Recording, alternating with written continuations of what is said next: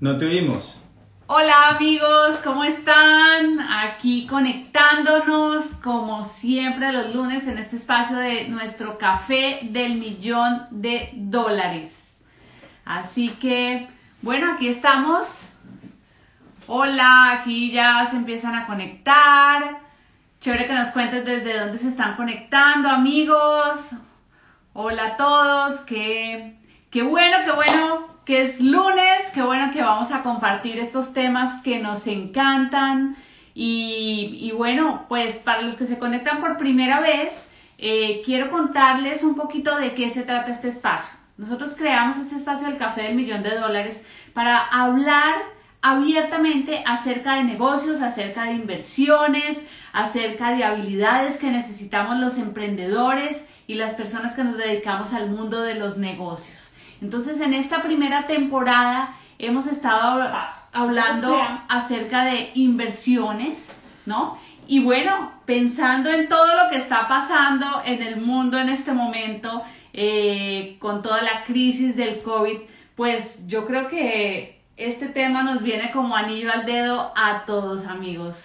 Así es, amigos, pues felices de, estar acá otra vez compartiendo con ustedes sobre un tema que nos apasiona que es la inteligencia financiera. Eh, énfasis este mes en inversiones y hoy vamos a hablar de una inversión súper especial. Hemos tenido varios capítulos donde hemos hablado de diferentes inversiones inmobiliarias hasta el momento y hoy vamos a hablar de inversión en capital humano, inversión en personas. Entonces ya tenemos aquí nuestro invitado especial. Yo le voy a ya la, la conexión y mientras tanto les voy contando por qué creemos que en este momento eh, es vital entender este tema de las inversiones en capital humano. Y bueno, ya está acá nuestro invitado, ya lo voy a presentar, pero antes les quiero contar en qué consiste. Estuvimos invitados hace poco un foro con otros eh, empresarios, inversionistas, nos invitaron como autores del, del libro a compartir con diferentes personas que se mueven en diferentes campos, en el campo de la inversión inmobiliaria, en el campo de, las inversiones en bolsa, en forex, en criptomonedas, eso había de todo en esa, en esa sala, aquí en Europa. Y muchos pues nos preguntaban, ¿no? Bueno, ustedes que, que hablan de economía y hablan de, de, lo que está pasando, ¿dónde creen que van a estar las mayores oportunidades de inversión este año 2021? Y, algunos decían, va a estar en, los, inmuebles porque mucha gente no va a poder pagar su casa, entonces le va a tocar venderla y los precios van a bajar. Otros decían que no, que iba a ser en productos financieros.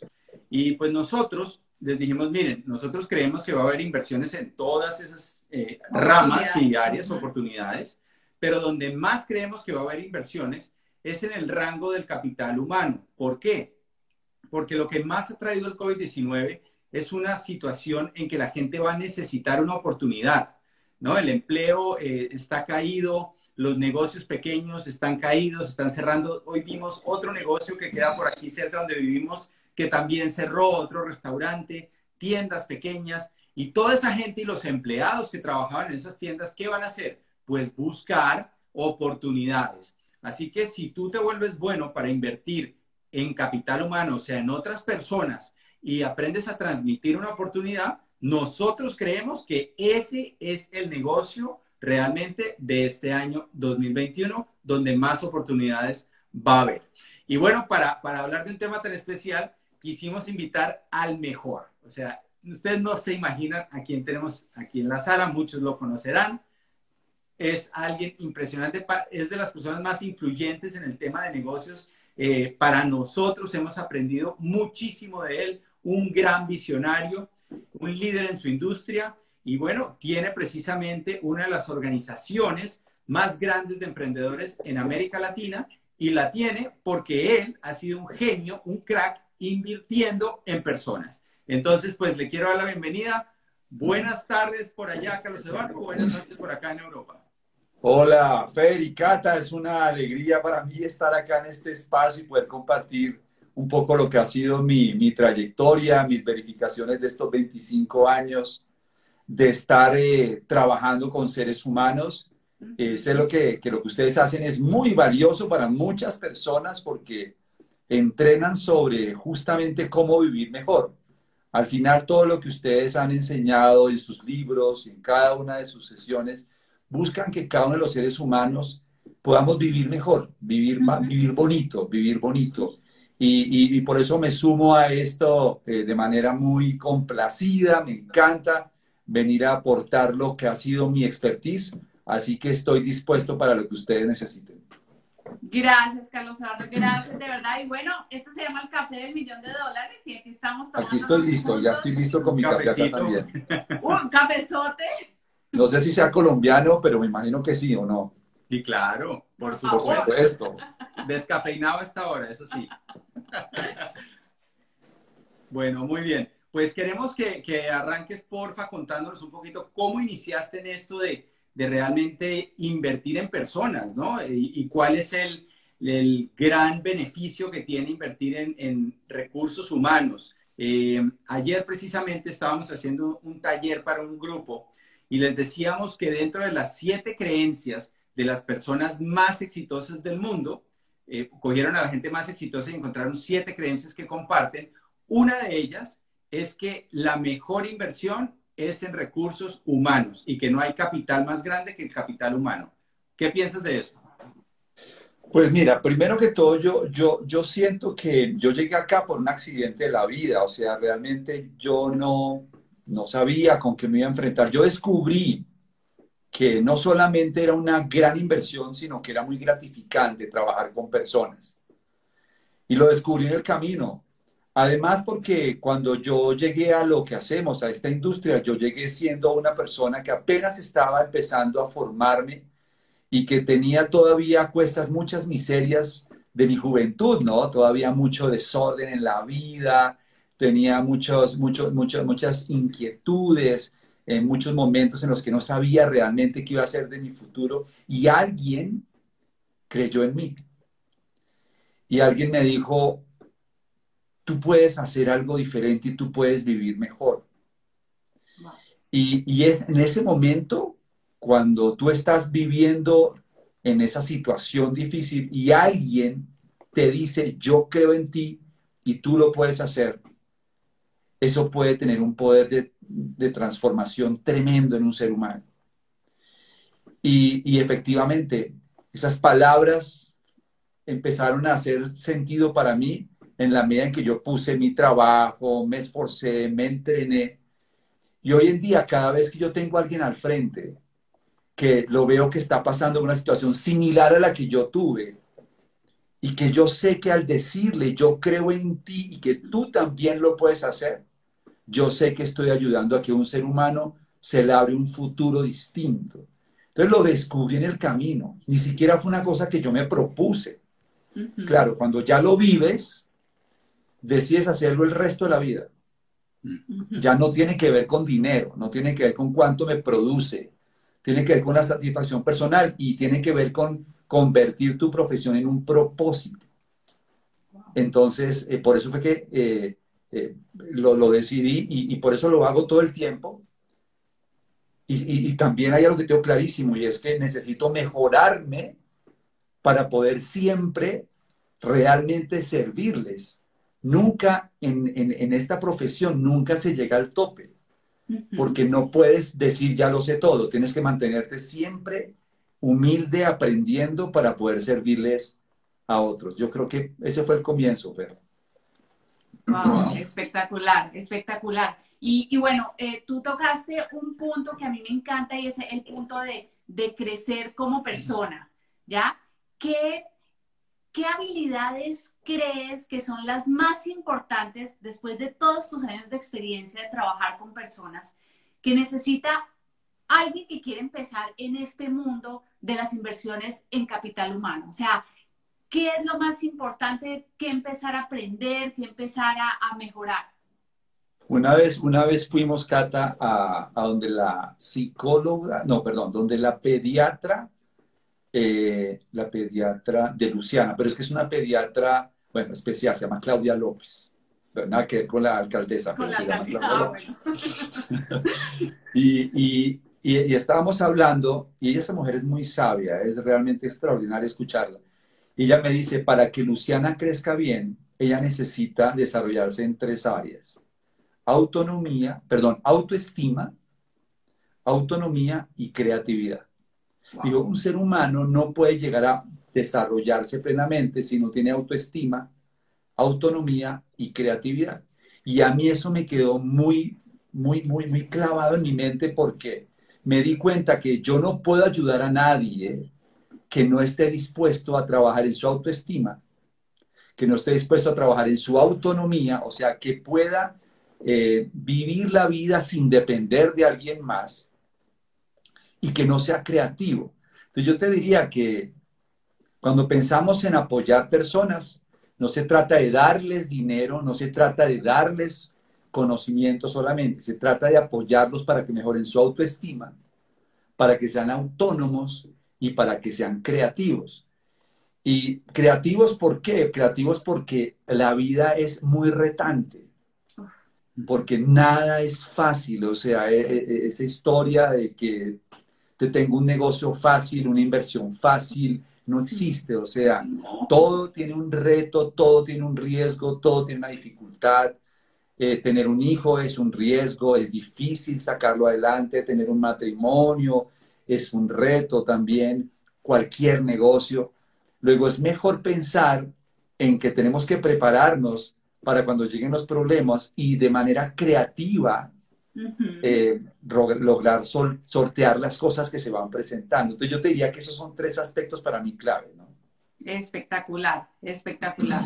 Wow, pues estabas hablando y, bueno, esto no, no lo tenía pensado, pero hablaste de, del tema de las dificultades que siempre hay, ¿no? En todo lo que uno hace, en las relaciones. Eh, para los que no saben, hace una semana hicimos un, un, café de millón de dólares y bueno, en la semana pasada lanzamos, lanzamos nuestro segundo libro que se llama Amor Financiero y precisamente arranca así, arranca hablando de cómo las películas de Disney te dicen que el amor es algo que se conquista, ¿no? Y que uno mata, el príncipe mata al dragón, la princesa eh, deja de estar dormida o se tira por la torre con el pelo, derrotan a la bruja, al ogro, y ya está. Y terminan y vivieron felices por siempre. Y como que la gente siempre busca ese tipo de finales. Creen que, es encontrar algo, eh, derrotar en el camino a alguien y ya está. Eh, estamos listos. Lo que nosotros nos dimos cuenta y la razón por la que escribimos este libro y tiene todo que ver con el emprendimiento es que nunca termina, ¿no? Nunca para y que es apenas el comienzo. Cuando nosotros decidimos estar juntos era el inicio de, todo lo que tuvimos que aprender después para matar al ogro y a la bruja, que no eran afuera, éramos nosotros, que, no estábamos en la mejor versión cuando entra el estrés financiero a la casa, cuando entran las diferentes situaciones. Y bueno, increíble porque tiene todo que ver con, con lo que estamos hablando. Miren, amigos, Carlos Eduardo es una persona que yo conozco hace más de 20 años y a mí siempre me ha impactado porque él y yo nos leíamos el mismo libro, eh, yo sacaba dos o tres ideas que me parecían buenas y él montaba una estrategia y una visión que era una cosa impresionante que revolucionaba pues todo el mercado, todo el negocio, una cosa loca. Y uno de esos libros más importantes que nos leímos en el camino fue uno que muchos de ustedes que siguen la inteligencia financiera se han leído, que se llama El cuadrante del flujo del dinero y que nos habla de las cuatro formas de ganar de Robert Kiyosaki, el empleado, el autoempleado, el dueño de empresa y el inversionista. Y Carlos Eduardo, entre su, trabajo con personas y capital humano, creó un espacio que se llamaba La Mente Maestra, en que leíamos un libro y compartíamos lo que veíamos en el libro, ¿no? Y cómo lo podemos aplicar.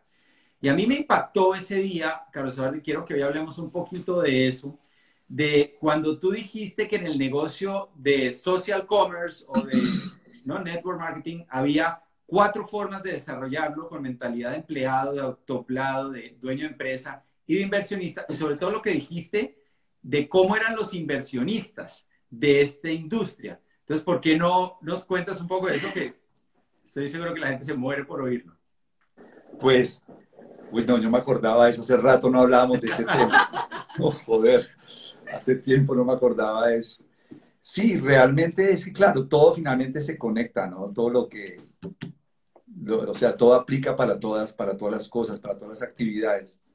Yo lo que pensé fue que en lo que nosotros hacemos, eh, obviamente puedes llegar con mentalidad de empleado y tener mentalidad de empleado es esperar a que alguien te resuelva los problemas y alguien te dé una instrucción para triunfar o para desarrollar.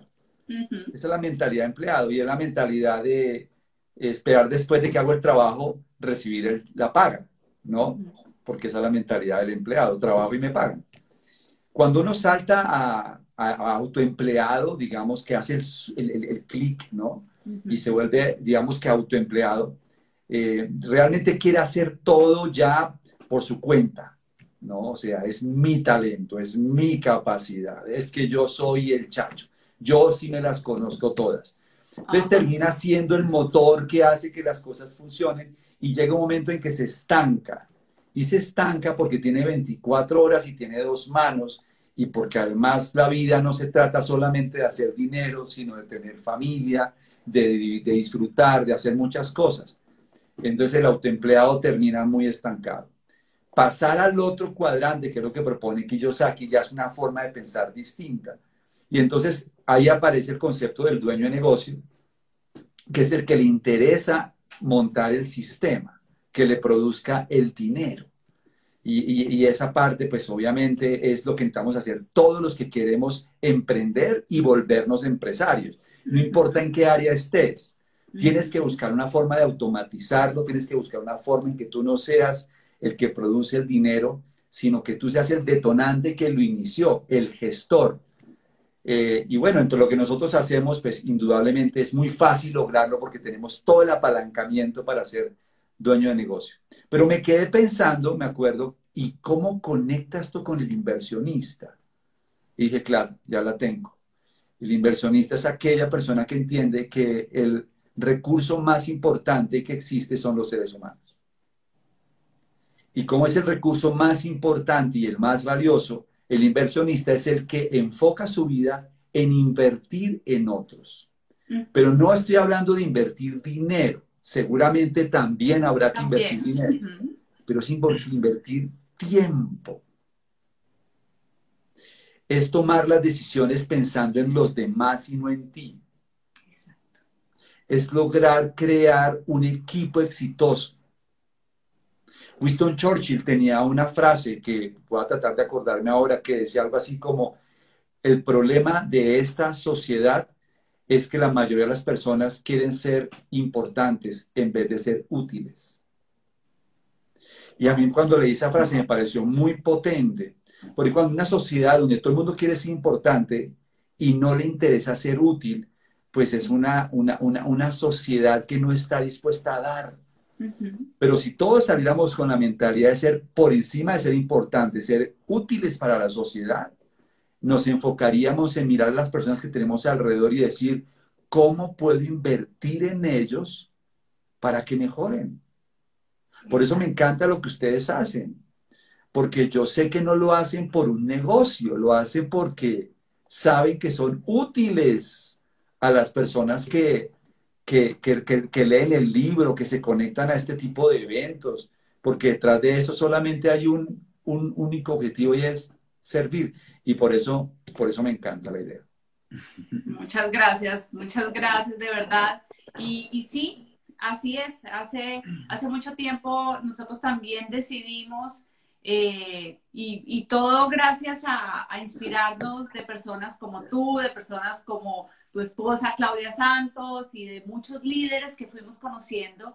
Que de hecho en los agradecimientos de Detox Financiero, obviamente está Carlos Eduardo, ¿no? y, y, nos inspiramos y decidimos que, que nuestra vida y que nuestra misión de vida iba a ser ayudar a otras personas a vivir mejor y ayudarlos eh, a través de diferentes cosas, a través de negocios, a través de enseñarles acerca de inteligencia financiera, a través de inspirarlos, porque la inspiración también es muy importante, señores.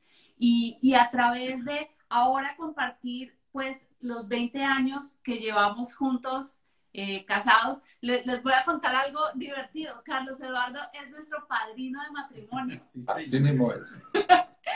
y, él, y él estaba asustadísimo el día que nosotros nos casamos porque nosotros nos conocíamos hacía cuatro meses y, ya nos íbamos a casar y lo pusimos a él. Eso lo contamos en el libro, que ni el padrino ni la madrina tenían mucha fe, pero... pero 20 años después aquí estamos y, gracias por, por esa amistad que ha sido muy bonita. Pero yo, yo quiero hacerte una pregunta, Carlos Eduardo. Cuando nosotros analizamos con toda la comunidad de coach financiero cada una de las inversiones, las oportunidades de negocios, siempre vemos... Eh, las dos caras. Exacto, nos gusta ver las dos caras de las cosas. ¿Qué es lo más difícil para ti después de esos 25 años de trabajar con gente de, estar en esto, de, invertir en capital humano? ¿Qué, te parece lo más difícil? Lo más difícil las expectativas que nos generamos.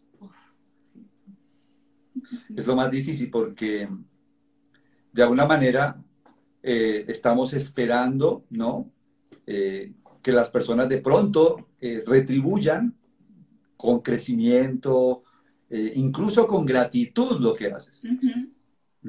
Y en muchas ocasiones te vas a tener que, te vas a dar cuenta de que algunos de ellos probablemente no conectaron o sencillamente no hubo correspondencia con lo que tú pretendiste hacer.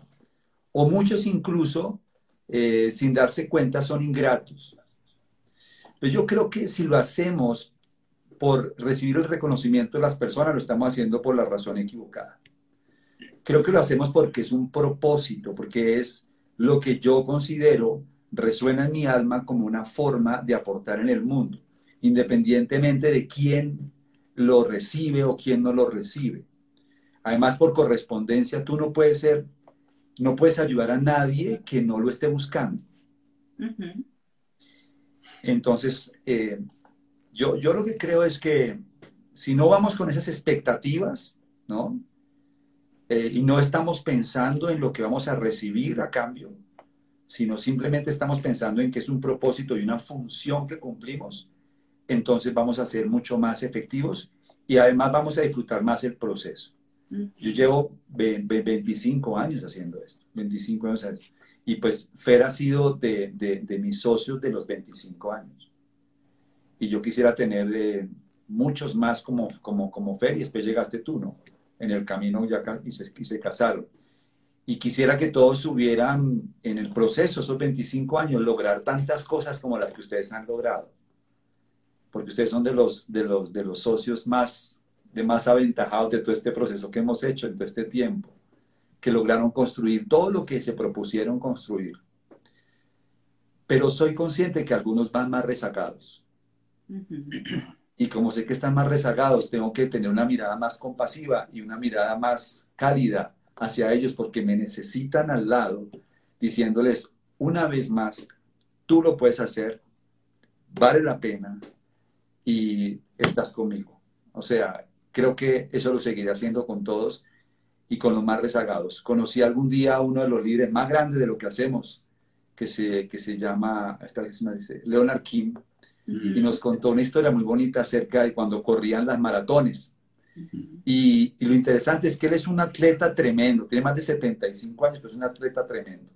Y cuando él salía a correr con sus, con sus socios, él se aseguraba de llegar de último, acompañando al que iba al final en el pelotón. Y me decía, ese es realmente el liderazgo. No se trataba de llegar primero, se trataba de acompañar al último, que era el que más me necesitaba al lado. Y eso creo que es lo que hacemos realmente nosotros cuando decidimos ser líderes e invertir en otros seres humanos. Wow, wow. Pues eso que me que acabas de decir me hizo buscar aquí eh, un poema que hace mucho tiempo leí y que tiene que ver con todo lo que estás diciendo y lo voy a leer rápidamente. La gente es ilógica, poco razonable y egocéntrica. Ámala de todos modos. Si haces el bien, la gente te atribuirá motivos egoístas ocultos. Haz el bien de todos modos. Si tienes éxito, obtendrás falsos amigos y verdaderos enemigos. Ten éxito de todos modos. El bien que hagas hoy será olvidado mañana. Haz el bien de todos modos. La honestidad y la franqueza te vuelven vulnerable. Sé honesto y franco de todos modos. A los hombres y mujeres más grandes con las más grandes ideas pueden dispararles los hombres y mujeres más pequeños con las mentes más pequeñas. Aspira a ser grande, de todos modos. La gente favorece a los desválidos, pero sigue solo a los afortunados. Lucha por algunos desválidos de todos modos. Lo que pases años construyendo puede destruirse de la noche a la mañana. Construye de todos modos. La gente verdaderamente necesita ayuda, pero puede atacarte si la ayudas. Ayuda a la gente de todos modos. Y por último, da al mundo lo mejor que tienes y recibirás una patada. Da al mundo lo mejor que tienes de todos modos, ¿no? Eso yo creo que, que resume mucho eh, la parte más difícil de, de, trabajar con personas y cómo tiene que volverse un propósito de vida para uno eh, amar lo que hace y que eso no sea realmente relevante en el momento de darse y de ayudar a otros. Pero ahora cuéntanos una historia linda, cuéntanos una historia de alguien que esa inversión en ese capital humano dio unos frutos increíbles y que hoy te llena el corazón haber hecho esa inversión en ellos. Pues es que hay una historia que es imposible omitirla, que es la historia de mi mamá. Exacto. Por favor, cuéntales a todos. Es imposible omitirla porque, porque tal vez la conozco muy de cerca todo lo que fue el proceso. Cuando yo, cuando yo decidí comenzar dentro de, dentro de este mundo, hoy llamado social commerce, la única persona que creyó que esto valía la pena era mi mamá. De hecho, no sé si ella creyó en que valía la pena, sino que más bien valía la pena apoyarme a mí para ver si hacía por fin alguna cosa. Porque pues yo estaba, yo estaba muy, muy desconectado de lo que estaba estudiando, etc. Entonces ya como que se convirtió en mi primera socia, ¿no? Dentro de esto. Pero ella me decía, yo quiero hacer esto porque yo quiero apoyarte, me decía. Estaba pasando por una depresión dura ella. Eh, yo me acuerdo mucho verla fumando, eh, con la mirada triste, mirando hacia, hacia un parque donde ella, donde quedaba el apartamento de ella. Y yo tengo esa imagen gris de ese, de ese lugar y el humo del cigarrillo. Y cada vez que yo me siento triste, como que esa imagen como que, como que está ahí, ¿no? Porque es una imagen que fue muy fuerte. Y ella comenzó dentro de todo este proceso eh, a entrenarse, eh, a mejorar su autoestima, autonomía, creatividad. Y, yo, digamos que en momentos claves, le dije cosas que fueron muy importantes. Un día que estábamos yendo a una reunión que teníamos todas las semanas, ella se iba a devolver y me dijo, ¿sabes qué? Yo definitivamente, yo no creo que pueda hacer esto. Y yo me acuerdo que yo en ese momento le dije, mira, quédate, porque si tú te devuelves para tu casa, créeme que no vas a tener el valor de volver a enfrentarte a esto y vas a perder una gran oportunidad para cambiar tu vida. No sé cómo se lo dije, pero logré que se quedara. Y ella comenzó a hacer su proceso mental, su proceso personal. Y un día tuve el gran privilegio de verla frente a miles de personas recibiendo un reconocimiento muy importante en el que realmente ella se levantó de sus cenizas ¿no? y de sus miserias y le dio un ejemplo a mis hermanas de lo que es el valor de una mujer cuando toma la decisión de hacer su vida sola. Y mis hermanas hoy tienen como ejemplo más importante a Nubia Camacho. Entonces para mí fue eh, darle ese valor a, ella como mamá, pero como, como mujer, y que yo haya contribuido acompañándola en el camino, porque el trabajo lo hizo ella pero yo estuve ahí, entonces para mí ha sido uno de los momentos más gratificantes. Eh, y con mi esposa, con Clau, pues estamos construyendo muchas más historias. Eh, nuestro hijo eh, Papo, que también ya está creando una historia de éxito dentro de lo que nosotros hacemos. Pero no solamente tiene que ver con nuestro negocio. Nos hemos dado cuenta que nuestra familia alrededor, los otros hijos, los amigos, inspirados en ver que nuestra, nuestra tarea ha sido todo el tiempo mejorarnos y ayudar personas, también han empezado a hacer sus propios eh, emprendimientos incluso afuera, teniendo ese espíritu de servirle a la gente, de creer en otras personas y de cumplir sueños.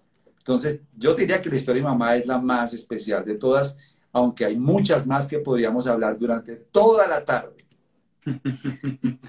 Espectacular, espectacular, de verdad. Y, qué lindo el mensaje. Y yo creo que es un mensaje que nos llega en este momento mejor que nunca, mejor que en los 20 años anteriores, porque, porque en este momento que la humanidad está pasando por, por esta crisis, porque sí estamos pasando todos por una crisis y, en los países eh, cada vez se ven ¿no? las expectativas más, más negras, más difíciles, pues qué lindo es ver eh, que hay negocios y que hay oportunidades donde donde se valora a las personas, donde se les brinda educación, donde se les brinda apoyo, donde se ayuda a trabajar esa autoestima y, y, que no importa en el momento en que tú estés. Yo sé que aquí hay mucha gente conectada y la gente que nos ve después son miles y miles de personas y, y yo creo que ese es el mensaje de esperanza que queremos lanzarles hoy. O sea, eh, créeme, hay oportunidades no tienes dinero para hacer inversiones grandes, eh, para hacer flipping, como hablamos la, semana pasada, o para construir un edificio de co-living, que hablamos en el, en el primer capítulo, pero tú sí puedes emprender un negocio y puedes tener una vida diferente porque hay oportunidades gracias a, esta era digital. Sí, a mí algo de lo que más me atrajo siempre de esta industria es que escuché al inicio que o estás creciendo por fuera o estás creciendo por dentro, pero nunca paras de crecer. Y hay momentos como en todos los negocios, todos los negocios son cíclicos, el 100% de los negocios tienen ciclos y hay momentos en que no se crece por fuera todo lo que uno querría, pero en ese momento si uno entiende eso, uno está creciendo por dentro, uno está preparándose, uno está eh, subiendo su nivel de liderazgo, subiendo su habilidad para tratar y ayudar a, personas. Y el impacto que nosotros hemos visto de ese tipo de educación ha sido impresionante en todas las áreas de nuestra vida, en la salud, en, los negocios, en las inversiones, en las relaciones, en, todo.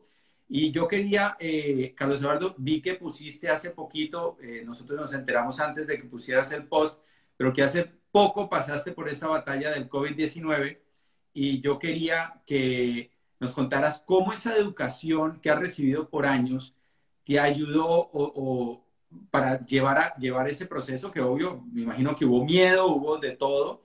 Eh, que tú crees tal vez que si no hubieras tenido esa educación, no hubieras tenido esos recursos que tuviste en esos momentos.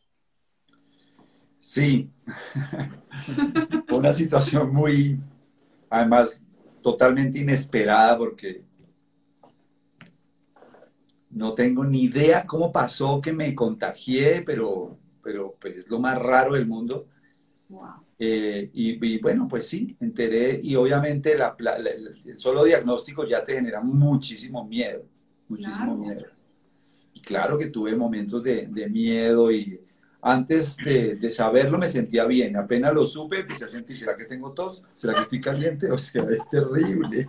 La mente empieza a provocar mil mil escenarios negativos, pero bueno, de todas maneras yo tengo una manera de ser más bien como tranquilo, yo no soy así como de, de, volverme loco con el tema. Eh, obviamente sí he leído mucho, pero sobre todo estoy en paz conmigo.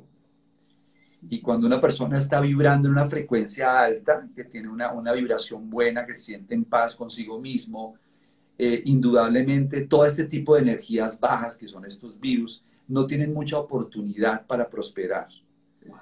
Yo sé que, yo sé que no, ni siquiera es agradable eh, darle un consejo al respecto porque pues hay tantas diferentes miradas frente a este tema, pero desde mi verificación, eh, la mejor manera de protegerse de todo esto es vibrar más alto, vibrar más alto, tener una información distinta en la mente, eh, leer cosas que realmente nos, nos aporten, tener un propósito de vida, tener un sueño que realizar, algo que te emocione y que te levante más temprano. Ese sueño eleva la energía. Eh, indudablemente cuidarse, cuidarse, hacer ejercicio, comer bien, eh, invertir, mejor dicho, porque ese podría ser también un próximo que hagan, ¿no? Y es cómo invertir en la salud, porque es que las inversiones son en muchas áreas. Claro, importantísimo invertir en la salud. Entonces yo invertí durante varios años en mi cuenta de ahorros de la salud, consumiendo nutrientes que distribuimos, he invertido haciendo ejercicio. Lo primero que hicimos cuando empezó la pandemia fue armar un gimnasio en la casa suficientemente bueno para que arrancáramos a hacer ejercicios mucho más organizados, pues. Eh, y, y, pues lectura todo el tiempo, hasta tomar el sol, hasta tomar el sol. Entonces, como que todas estas cosas permitieron que pasara este proceso, gracias a Dios, de una buena manera y que pudiera decir a los pocos días, no tengo ningún síntoma y, pues nada, pues me sirvió como experiencia de vida y lo puse en un post porque pensé que alguien podría leerlo y podía servirle para entender que es mejor prepararse y hay que evitarlo, pero hay que prepararse por si acaso. Wow, wow, espectacular, espectacular. Bueno, y cuéntanos un poquito qué, qué crees, qué, qué, ves en el, en el futuro cercano para esta industria, eh, ¿cómo, ¿cómo, la imaginas en los próximos años, eh, ¿qué, qué cambios ves, no sé, no sé, cuéntanos un poquito, tú eres un visionario increíble y, y queremos contarle a toda esta comunidad, ¿no? Compartir, bueno, ¿cuál es tu visión? de... de ¿Por qué vale la pena invertir en este tipo de inversión en las personas a través de este proyecto? Pues mira, yo, yo creo que eh, existen, digamos que, tres diferentes niveles tecnológicos, así como yo lo percibo. Existe un nivel tecnológico alto, que son las personas que realmente saben hacer marketing digital, que saben hacer negocios digitales, estoy hablando de, de, robots, estoy hablando de muchos elementos que hay hoy en Internet. Yo no soy ese, yo no soy ese, pero está ese nivel allá arriba. Hay un nivel medio, hay un nivel medio, el que utilizamos Instagram, utilizamos Zoom, utilizamos WhatsApp, ya estamos utilizando otras herramientas, ya hay una nueva red social que se llama Clubhouse, y entonces ahí nos desarrollaremos también, que son herramientas, digamos, que son eh, de fácil acceso y de fácil manejo para la mayoría de personas. Y existe otro nivel tecnológico más bajo, que es el de las personas que escasamente tienen un celular y a veces utilizan WhatsApp. Yo creo, bueno, no creo, esto es una realidad. Y es que tenemos que estar por lo menos en nivel tecnológico medio para poder avanzar en el mundo actual. No hay nada que hacerle, tenemos que llegar allá. Ayer vi algo que salió en el periódico El Tiempo en Colombia que decía que Colombia se adelantó 20 años en la usabilidad de Internet. Sí, lo vi, impresionante.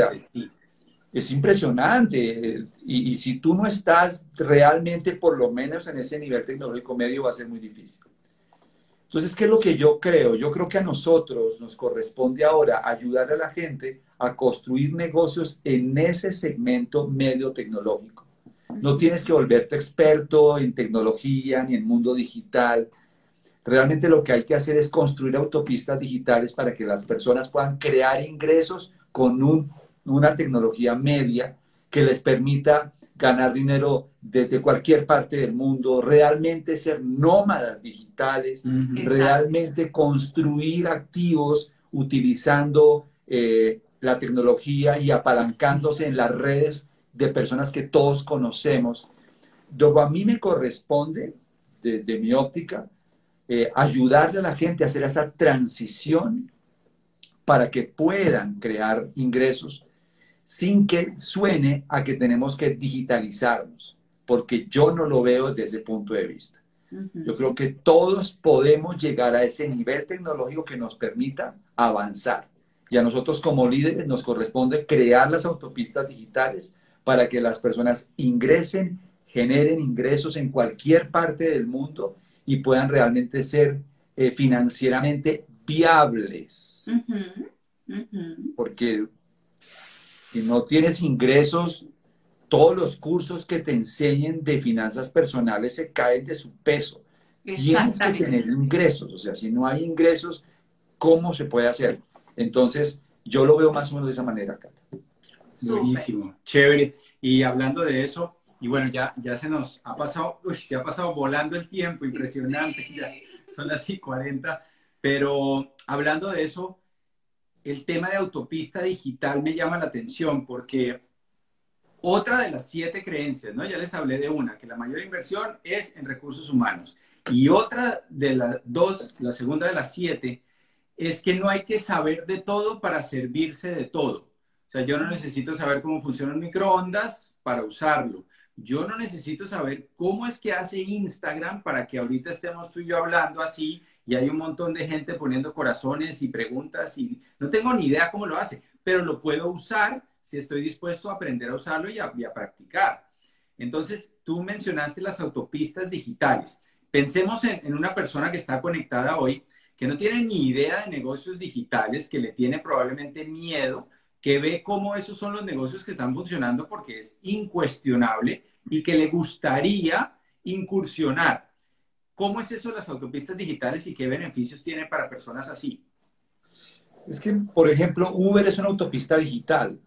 Airbnb es una autopista digital. Básicamente, ellos crearon una autopista, por llamarlo de esa manera, a la que las personas se pueden subir de manera muy sencilla y encontrarse en autopista digital con alguien más. Entonces, eh, para hacer un negocio digital necesitas es encontrar una autopista digital en la que tú te puedas subir y encontrarte con alguien más. Eh, obviamente tienes que ver qué es lo que estás buscando para el futuro. Si tú quieres ganar un ingreso extra manejando un vehículo, pues tu autopista digital ideal es Uber. ¿De acuerdo? Ahora, si tienes propiedades y quieres generar ingresos, pues tu autopista digital puede ser Airbnb. No sé, hay muchas opciones, hay muchas opciones. Pero lo importante es que entiendas el concepto de que para poder ganar dinero necesitas es una autopista digital. Amazon es una autopista digital. ¿Ok? Y, esta gente, cuando lo diseñó, no estaban pensando en que los usuarios fueran expertos en Internet, no estaban pensando en que fueran expertos en marketing, estaban pensando en que ellos eran los expertos. Ellos creaban la autopista con muy fácil, con, con facilidad de acceso para que miles de millones de personas se conectaran. Eso es lo que nosotros debemos hacer ahora crear una autopista digital para que millones de personas se suban y puedan, en nuestro caso, desarrollar negocios en muchos países. Wow, buenísimo. Wow, espectacular, espectacular. Bueno, pues amigos, yo creo que definitivamente nos toca invitar a Carlos Eduardo nuevamente en, unas semanas a seguir con otro tema, además, porque con él se puede hablar de lo que sea. Una persona brillante y que siempre hablar con él es uno aprende mucho y, amplía la visión. Entonces, de verdad que mil gracias. Eh, ¿Quieres darle algún mensaje final a toda la comunidad que tenemos, wow, casi 600 conectados, más los de YouTube, más los que lo verán después? No, pues básicamente decirles que, que a pesar de que se ve un, un, cielo nublado y se ve el cielo oscuro y gris, hay que tener la total certeza y confianza de que ya la primavera está llegando y de que lo peor que iba a pasar ya pasó. Lo importante es salir de acá con los aprendizajes correctos para que haya valido la pena como humanidad que hayamos pasado por esa situación tan difícil. Porque si no aprendimos con esta lección que nos dio el universo, eh, realmente no valió la pena la cantidad de vidas que se perdieron y la cantidad de gente que la pasó mal. Que ojalá dentro de unos años, cuando ya esto sea historia, realmente nosotros hayamos hecho el proceso, la transformación mental y actuemos más conscientemente cuando consumimos, cuando gastamos, cuando invertimos, cuando ahorramos, cuando hacemos negocios, cuando trabajamos con personas, porque pues la, la lección más grande de toda esta pandemia quedó en el corazón de cada uno de nosotros. Entonces, aprovecharla. Wow, wow, espectacular. Yo creo que qué buen mensaje, de verdad. Eh, hace unos días alguien eh, nos escribió y nos dijo, la pandemia del COVID lo que hizo fue sacar lo que cada, una cada persona tiene dentro, ¿no? Vimos, vimos miles de personas ayudando, donando, preocupándose por otros, pero también vimos muchas personas, ¿no? Pasarla mal, eh, enfurecerse con los gobiernos, eh, tratar de buscar culpables en todas partes y, y pues ese no es el camino, amigos. El camino es unirnos, el camino es tener fe, tener esperanza. Ustedes saben que nosotros somos unos creyentes de que el futuro va a ser brillante, que vienen cosas increíbles y que de verdad, de verdad, la prosperidad se puede alcanzar. Y se puede alcanzar a través de una buena actitud, a través de una buena educación, de conectarte a una educación que te ayude a crecer, que te ayude a mejorar y en ayudar a otros. O sea, acuérdense, no vale la pena eh, tener una cuenta de banco llena si tú no estás ayudando a otras personas. Entonces, pues bueno amigos, eh, este espacio ha llegado, ha llegado a su fin. Yo creo que hemos disfrutado muchísimo la charla. Eh, gracias a todos los que nos han compartido. Ahí te están mandando, Carlos Ardo, muchos. Mucho amor. Mucho amor, muchos corazones. Y, bueno, queremos contarles que el próximo lunes, como todos los lunes, a las 4 de la tarde Colombia, 22 horas España, vamos a tener otro café del millón de dólares, vamos a tener un tema sorpresa muy chévere que en estos días se los vamos a lanzar y que esta semana vamos a estar trabajando un poco de temas de nuestro nuevo libro Amor Financiero. Eh, ya está la venta, ya está la venta en Amazon, ya está la venta a través de la página de coachfinanciero.net en Colombia. Eh, todavía no está en librerías, amigos. Ustedes saben que eso se demora unos días, pero pero en esta semana vamos a estar haciendo algunas lecturas del libro, contándoles un poco acerca de los capítulos, de qué temas tratamos en él. Así que pueden escribirnos eh, y vamos a estar conectadísimos. Bueno amigos, pues eso es todo por hoy. Carlos Eduardo, de verdad que mil gracias por habernos acompañado, que hayas disfrutado tu, tu café y muy pronto nos tomamos uno juntos allá en Bogotá o acá en nuestra casa, que sabes que siempre te esperamos y aquí tienes tu habitación propia. Entonces, un abrazo para todos los miembros de la comunidad y nos vemos en la próxima. Amigos, cuídense mucho. Adiós. Bye, bye, bye. Chao.